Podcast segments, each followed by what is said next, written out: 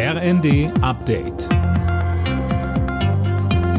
Stündlich neu. Auf den Punkt informiert.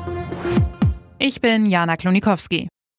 Bei der Lufthansa soll sich der Flugbetrieb im Laufe des Tages wieder normalisieren. Am frühen Morgen um kurz nach sieben endet der Warnstreik des Bodenpersonals.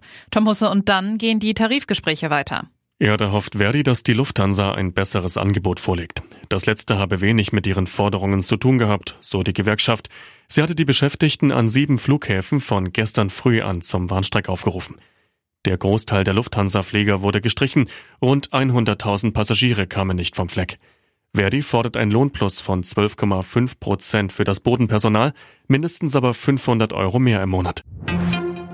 Die FDP-Verteidigungspolitikerin Strack-Zimmermann will im Bundestag für einen Antrag der oppositionellen CDU-CSU stimmen und erntet dafür in der eigenen Ampelkoalition Kritik.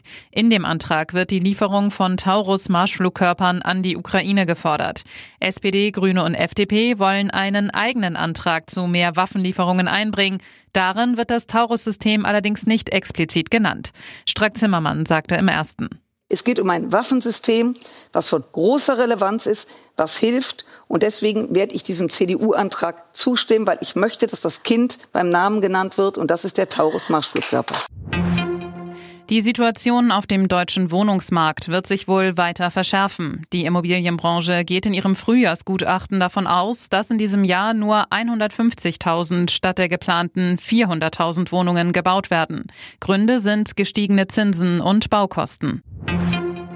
Borussia Dortmund hat sich im Achtelfinal-Hinspiel in der Fußball Champions League eine gute Ausgangslage verschafft. Bei PSW Eindhoven spielte der BVB 1 zu 1. Das Rückspiel in Dortmund steht in drei Wochen an. Alle Nachrichten auf rnd.de